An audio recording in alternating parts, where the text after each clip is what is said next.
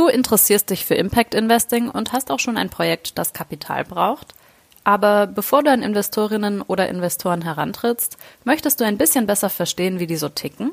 Dabei soll diese Folge helfen. Inside Impact.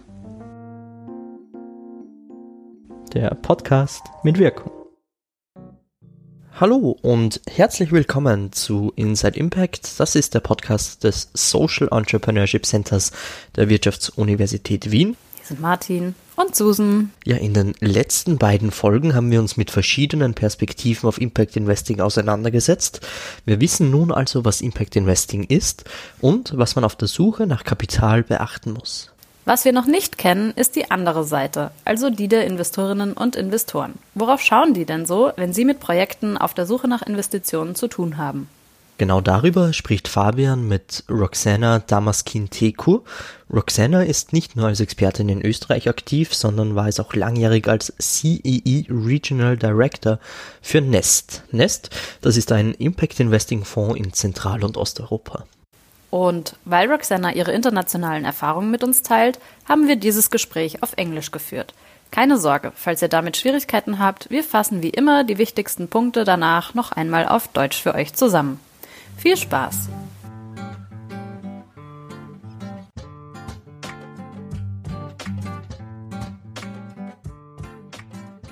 Hello, everyone. I'm here with Roxana. Roxana, welcome. Thank you for taking the time. Would you like to introduce yourself real quickly and tell us what you do? Sure. Thanks for inviting me. My name is Roxana Damaschin-Țecu. I'm Romanian. Um, I've been working with NESsT, which is a global impact investor for more than 10 years.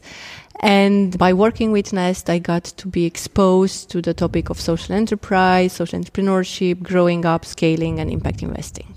Okay, cool. So we already just heard a bit about what impact investing is. So you're taking the investor's perspective, right? Exactly, exactly. We play the role of a social investor, helping with financial investments, but also with business advisory and other kind of services. Existing social enterprises grow and achieve their scaling plans. So we're talking about impact investing in relationship with uh, existed, validated business models, not necessarily with startups. So, how do you differ then from, say, a venture capitalist or a traditional investor?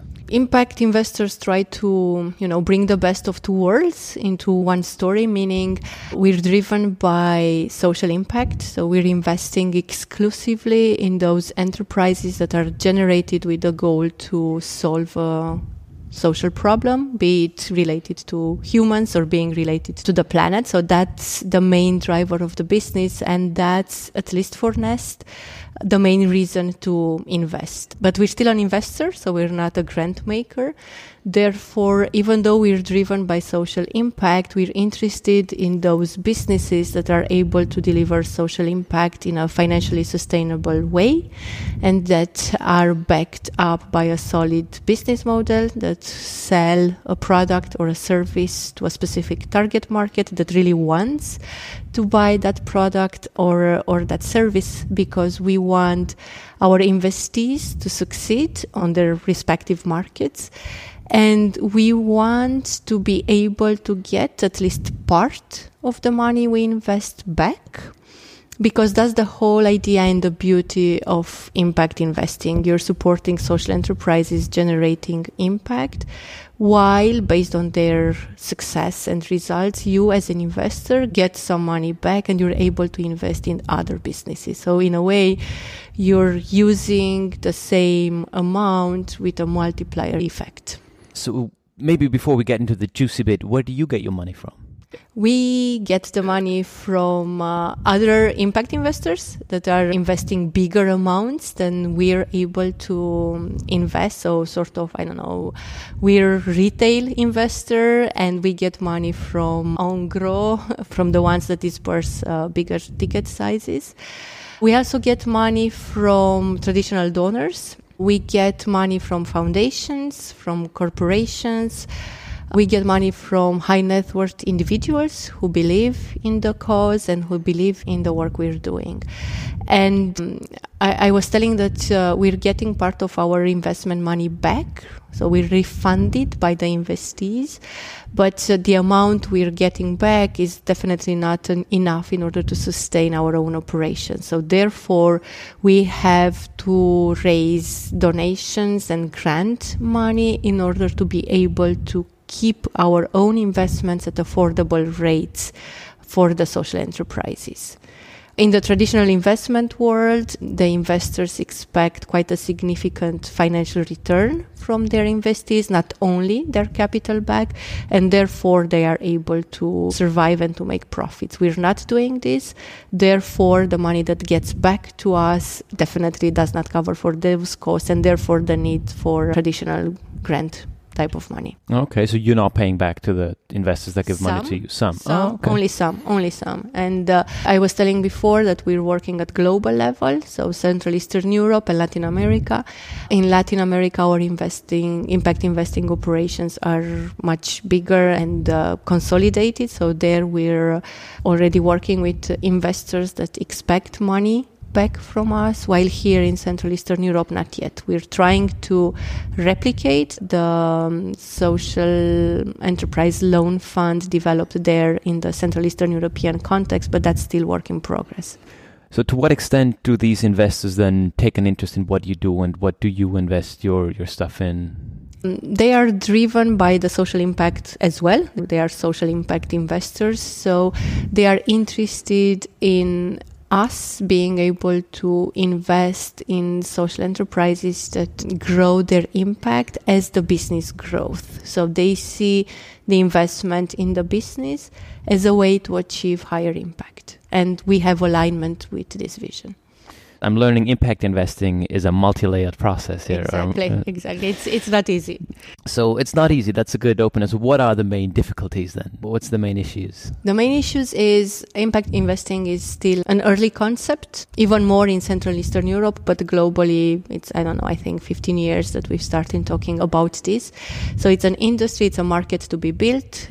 There are still uncertainties. Impact investing, it's a spectrum. You have all kind of players, players that are interested in social impact and not so much on the financial returns. You have also social investors that are more interested or equally interested in the social impact and the financial returns. So, you know, there is room for many players that are not yet uh, fully aligned. We also have challenges with uh, having social enterprises, especially the ones coming up from non-profit organizations, being more business savvy and really understanding even their own business models, understanding what being investment ready means, understanding how to work with a repayable source of uh, finance.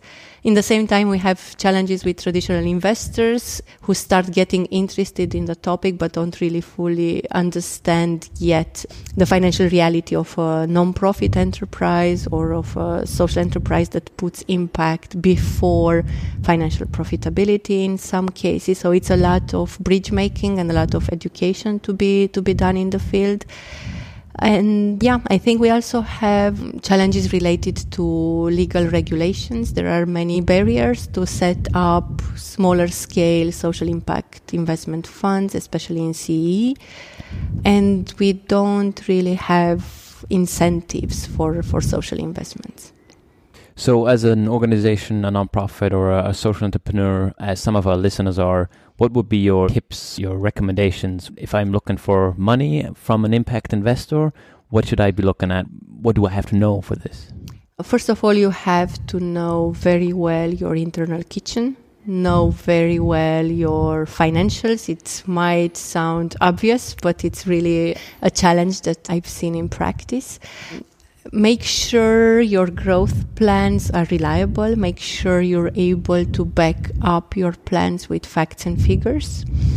Make sure you start learning speaking a little bit of legalese and a little bit of the financial language and start talking in terms of margins and returns on investment or social returns on investment. Try to understand these concepts and apply and assess them to your own business and understand and be realistic if in a foreseeable period of time you're really going to have money to repay the investment. Is financial projection telling you in a very trustworthy way that you in three years, in four years' time, are going to be able to repay? If yes, then yeah, go look for an impact investors, do your research, try to understand the investment criteria of the investors, uh, start attending events that are attractive to investors start networking start understand start just i don't know maybe as a, a viewer an observer attend pitching events in order to learn from the others and educate yourself in order to make sure you're really approaching the investor that is right for you that is aligned with you in terms of mission that is not going to put financial pressure on you a pressure that you're not able to cope with are there places or people or institutions where organizations can get help with that, getting ready for investing? Yes, yes. There is a whole system around impact investing, which is not only comprised of only the, the doers, the players from the supply investors or demand entrepreneur side. There is a wide range of intermediaries, capacity builders, incubators, accelerators. There are um, startup programs. There are all kind of initiatives, awards, competitions that uh, entrepreneurs can uh, can take part in and learn and learn by doing and learn by being forced in that specific incubation or acceleration context of really thinking well their own business model and going through the details of their growth strategy. Roxana, thank you very much for your time. Thank you as well. Vielen, vielen Dank an die beiden. Fassen wir also nochmals kurz zusammen. Roxana entwickelte ihre Expertise im Bereich Impact Investing durch ihre Tätigkeit für Nest, einem globalen Impact Investor. Nest hatte sich zum Ziel gesetzt, Social Businesses und Non-Profit-Organisationen mit Investments, aber auch Beratung zu unterstützen. Hauptziel ist es, Organisationen zu finden, die ein Businessmodell entwickelt haben, das Impact erzielt und gleichzeitig ein Produkt oder Service anbietet, das am Markt erfolgreich ist. Der größte Unterschied zu traditionellen Investorinnen und Investoren ist, dass ausschließlich in Organisationen investiert wird, die ein soziales oder ökologisches Problem lösen und den Impact oder die Wirkung eben vor finanzielle Ziele stellen. Dennoch ist es Nest wichtig, dass die Organisationen, in die investiert wird, auch finanziell nachhaltig arbeiten, denn ein Teil des investierten Geldes wird in Form einer Rendite wieder an Nest zurückgezahlt. Als Tipps empfiehlt Roxana, dass sich Social Businesses vor der Suche nach Impact-Investorinnen und Investoren gut mit ihrem Businessmodell auseinandersetzen, um ihre aktuelle Situation in Zahlen und auch realistischen Zukunftsszenarien ausdrücken zu können. Von Vorteil kann es eben auch sein, sich mit der Sprache der Investorinnen und Investoren auszukennen und das ein oder andere Finanzkonzept zu verstehen. Roxana beschreibt den Prozess, den Impact Investing derzeit durchläuft, als vielschichtig und mit vielen Herausforderungen konfrontiert. Das Konzept ist noch sehr jung, es wird erst seit circa 15 Jahren darüber gesprochen, das heißt, dass der Markt auch noch im Aufbau ist.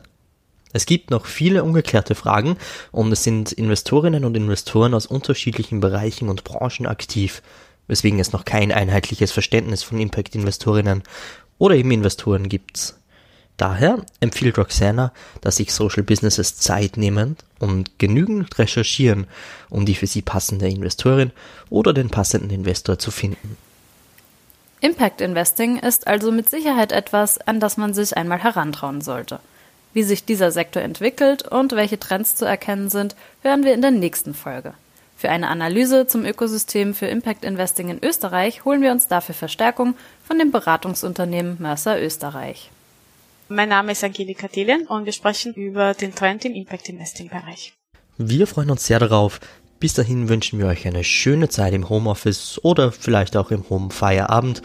Bleibt gesund und bis bald bei Inside Impact.